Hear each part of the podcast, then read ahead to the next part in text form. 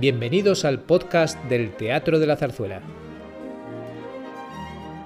Hoy, en Viaje por la Zarzuela, el director musical Iván López Reynoso y la directora de escena Bárbara Yuk nos descubren los secretos de la producción de El Rey que rabió, la zarzuela en tres actos de Ruperto Chapí interpretada en el Teatro de la Zarzuela entre el 3 y el 20 de junio de 2021.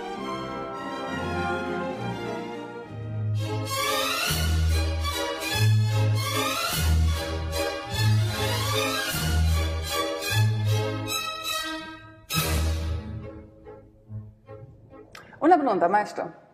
Lo que quieras, Bárbara. ¿Qué es lo que más te está gustando del proceso de ensayos? Bueno, del proceso de ensayos estoy disfrutando mucho las risas, ¿Sí?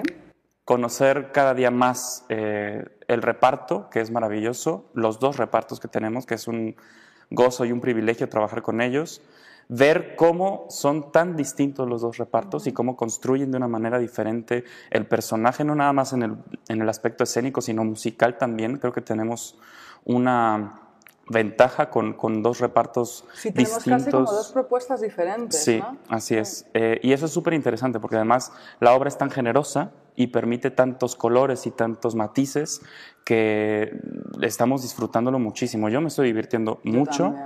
Y te veo a ti también muy divertida, ¿no? Sí, nos estamos riendo muchísimo. A mí me gusta mucho el juego, yo creo que el reparto es magnífico, como has dicho, y que no pasa siempre en- con cantantes de zarzuela y de música, Sí. porque están más acostumbrados a que les digas lo que tienen que hacer, ¿no? Llegas, entras por esta puerta, sales por esta, y en cambio el reparto, por el ambiente que se ha creado y por las ganas que tienen todos de trabajar y también porque lo permite la obra, todo el mundo se atreve como a inventar cosas, dan mucho, ¿no? A- muchas ideas. Eh, perdona, perdona, ¿puedo hacer esto? Pues de momento, aparte de tantos personajes, es como que cuesta controlar las ideas de cada uno. Al final Uy, es como, sí. ¡un momento! Uy, sí. Sí. Hay una cantidad de propuestas en el escenario increíble porque además hay muchas escenas con mucha gente en el escenario. Una. ¿no? Eh, cuando están Jeremías con el capitán, con el alcalde, Con con, el el, general, con el perro, con, con María, con Juan, Juan, sí. y entonces se vuelve todo aquello, es, es realmente muy divertido. ¿A ti qué es lo que más te gusta de todo el proceso del Rey que rabió? Pues a mí,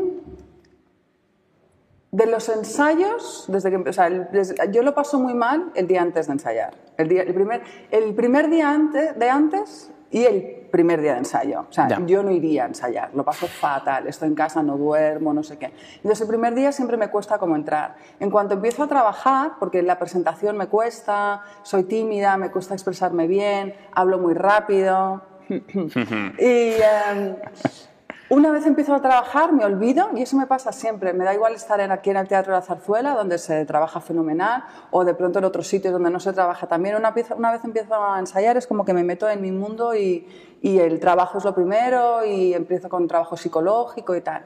Pero en este caso, con el año del COVID, donde se han cancelado tantas propuestas, tantos proyectos, lo que más me está gustando, lo hablaba esta mañana con una amiga, o de las cosas que más me está gustando, de pronto estar rodeada de gente.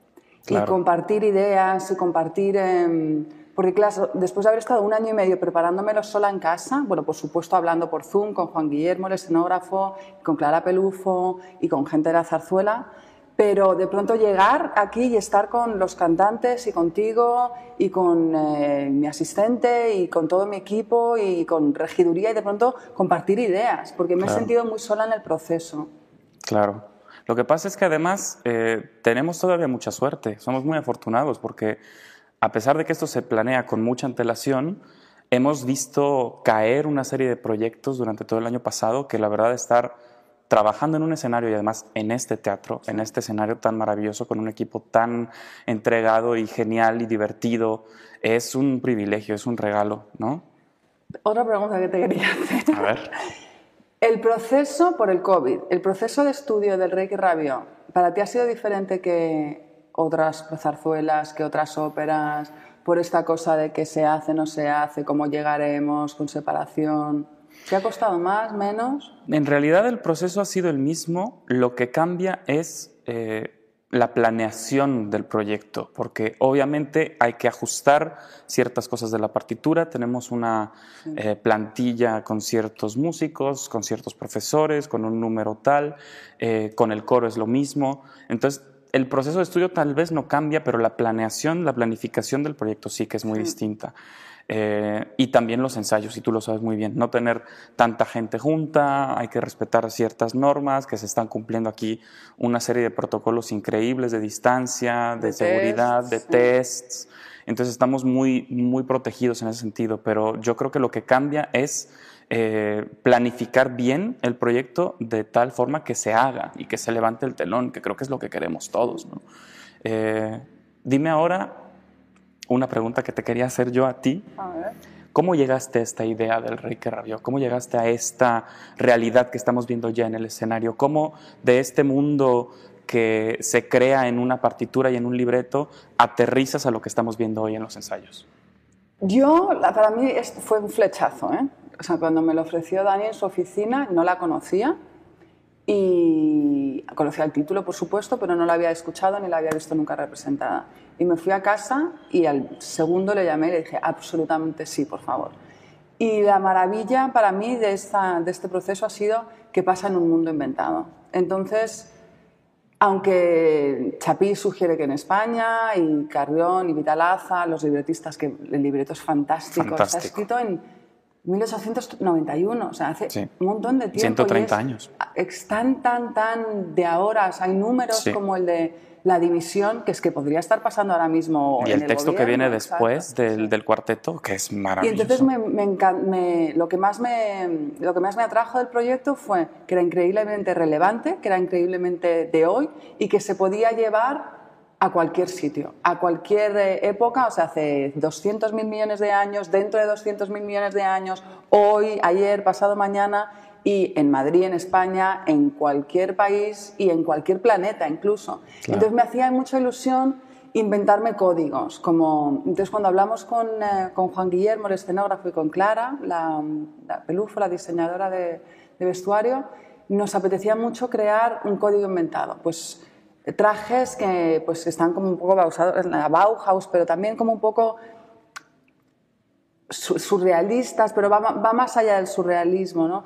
Tener la capacidad de inventarte utilería, vestuario, escenografía, es un lujo, porque sí que no se puede, aunque, ah, vale, ahora por conceptos, sobre todo en la, en la regia alemana, se puede hacer de todo, ¿no? desde Bohème Marte hasta lo que quieras, pero algo que se sostenga con el texto como hemos hecho aquí, que estamos en ninguna parte y aún así yo creo que a, cada uno del espectador le va a resonar a algo, ¿no? porque el texto es tan, es tan potente y la música es tan, tan, o tan de hoy que todo el mundo se va a sentir identificado, yo creo, con, con personajes. Y por eso me apetecía mucho no poner ni país, ni título, porque el general se llama el general, no se llama Antonio ni no sé qué. El rey no, no, tiene nombre, el, el, almirante no tiene nombre, el gobernador no tiene nombre. Entonces, lo interesante me parece que cada espectador ponga a alguien en ese... Porque mi punto, mi, mis ideas y políticas le dan igual a todo el mundo, ¿no? O sea, a mí y a mi familia y punto. Pero al espectador si yo voy hacia un, si yo hago de izquierdas o de derechas el gobierno ya estoy limitando su claro su, participación y su visión y su perspectiva. Entonces me apetecía crear un mundo como tan, no loco, pero tan abierto, donde todo el mundo se pudiera identificar con cosas, con cosas diferentes. Claro. Y ha sido muy arriesgado porque todavía estamos, nos habremos pasado, no nos habremos pasado, pero yo creo que lo permite el título. Sí, estoy de acuerdo contigo. Y fíjate que es muy curioso que musicalmente es muy similar a lo que dices tú. Es decir, Chapí no te limita en cuestiones interpretativas nunca. Mm. Es muy generoso en la escritura musical. Yo creo que esa es una de las grandes virtudes de esta partitura y lo que hace que esta partitura sea tan querida por el público y que no haya salido nunca de repertorio y que sea siempre una expectativa cuando se programa el Rey que rabió. La música no te limita, la música te abre un mundo infinito de posibilidades, de colores, de matices, de dinámicas. Y eso es muy bonito también en nuestro reparto, por, lo que decíamos al inicio, ¿no? que es tan diferente con, con, los dos elencos, pero yo creo que esa música que dibuja muy bien este mundo que puede ser aquí o ninguna parte, ¿no? y la música que encuentra un balance perfecto y magistral en las partes cómicas cuando tienen que ser cómicas, en las partes melancólicas cuando tienen que serlo, las muy románticas, las muy emotivas como el nocturno, el segundo acto, que es una joya absoluta. Eh, que nos demuestra, además ahí Chapí emplea una frase que a mí me gusta mucho, menos es más, ¿no? Y con una dotación orquestal muy reducida, muy compacta, muy discreta, logra cuatro minutos de magia indiscutible. Ayer que lo hacíamos, que lo ensayábamos, yo decía, es que esto es un regalo Si te veía dirigiendo y lo estabas disfrutando, era una Es un regalo maravilloso, sí. Yo creo que esa es una, una gran virtud de esta partitura, esa generosidad que tiene con el intérprete. Con el intérprete actor, con el intérprete dramaturgo, con el intérprete, el director de orquesta, el director de escena. Es generosa la obra. ¿Cómo se vive la zarzuela en México?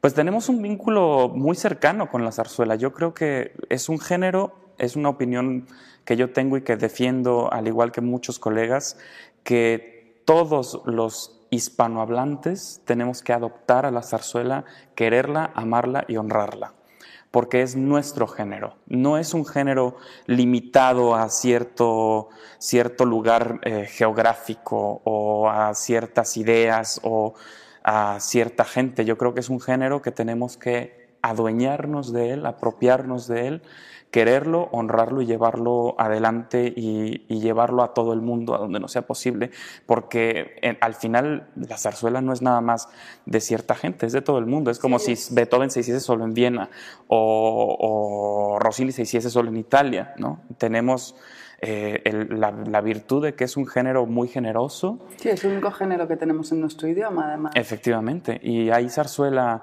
en España, pero también hay zarzuela latinoamericana y hay un repertorio increíble, lo platicábamos hace un momento. Y en México es muy querida la zarzuela, muy, muy querida. Eh, teníamos hace muchos años eh, compañías itinerantes de zarzuela, se ha hecho muchísima zarzuela en México, hay zarzuelas escritas para el país, es decir, zarzuelas que se ambientan o se localizan en México. Y es eh, un género al que yo le tengo muchísimo cariño. Me escucharla. Sí, son, son muy lindas, son de verdad, hay repertorio magnífico. Don Gil de Algala es una de ellas, una gran, gran obra. Eh, pero además es más emotivo y más importante hacerlo en este teatro, ¿no? Hacerlo aquí. Yo estuve el año pasado en Uruguay en Montevideo, en el Solís, haciendo la del manojo de rosas, que no llegamos a estrenarla por el COVID, pero justo espero que las tenemos este, estas Navidades. Y me pareció increíble el amor que tiene la gente a la zarzuela. Bueno, increíble no, simplemente me, me llamó la atención porque yo estoy acostumbrada, el público de este teatro es se las saben todas. Sí, sí. Si alguien se salta una, una línea es como, ¿eh? ¿eh? ¿Se ha saltado esto? Claro. Cuando vine a ver el Manojo de Rosas, una de las veces que vine a ver el Manojo de Rosas, hay una producción fantástica de Emilio Sagi y vine a verla varias veces.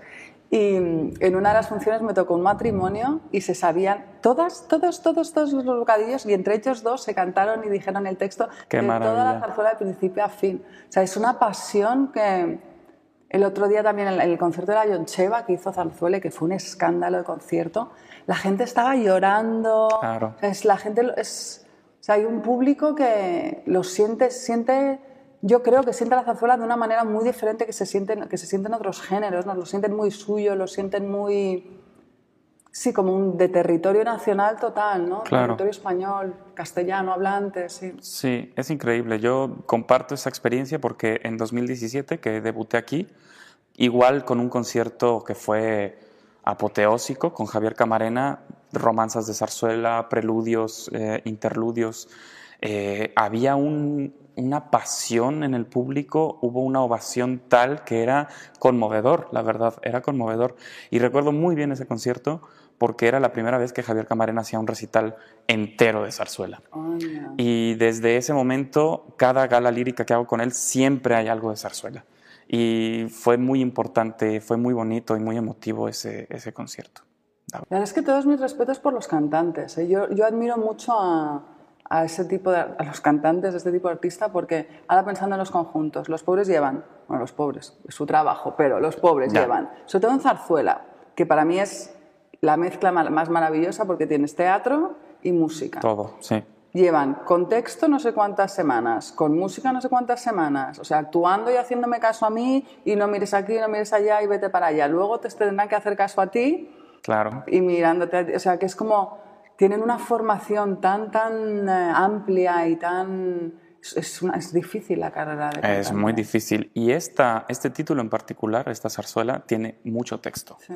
Es una obra muy actoral, además de que la música es muy importante Sí, y tiene que cantar estar muy bien tienen cantada, que saber actuar pero bien, tienen sí. que actuar Sí, muy sí, bien, porque mucho todos los texto. personajes tienen una cantidad de, de texto increíble. Ayuda a que el texto es maravilloso. Eso, eso es un regalo. y que pasa verdad. volando y que es, vamos, súper divertido, pero sí, hay, hay mucho texto aquí. Tenemos buenos actores, menos mal. Sí, tenemos buenos actores. Es, es un equipo, es una familia muy linda, porque además hay una energía muy positiva siempre, eh, muy dispuestos a trabajar, eh, acatar lo que se tiene que acatar y a divertirse cuando Sí, se tienen que divertir. y- Sí. sí. Pues creo que yo estoy ya deseando que llegue el 3 de junio, estrenar. Wow, wow, wow, wow, wow. Yo sí quiero ya, no, yo sí.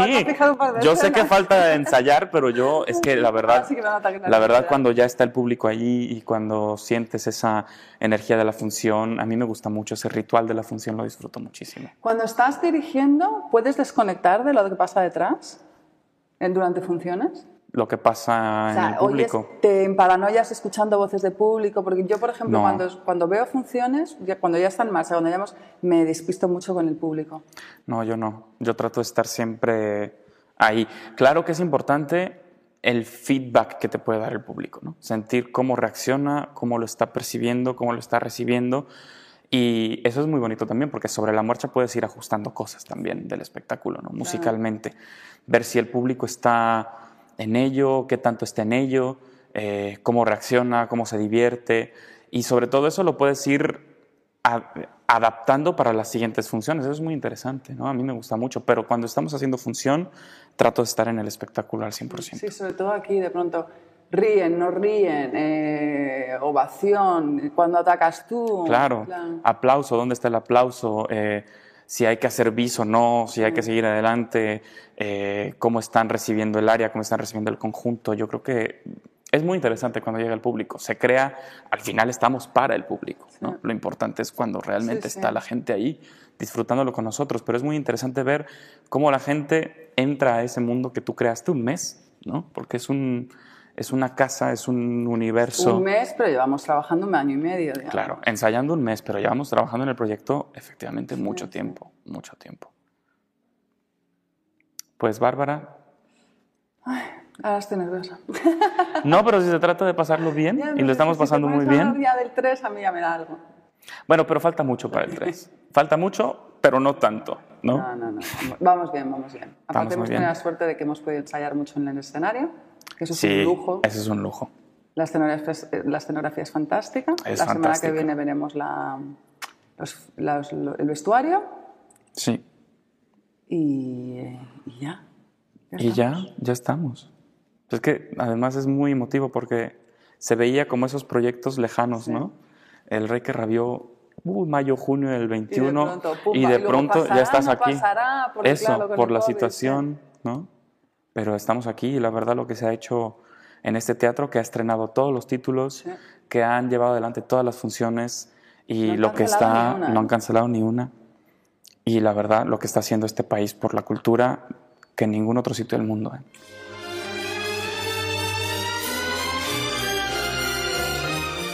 Gracias por escuchar este podcast.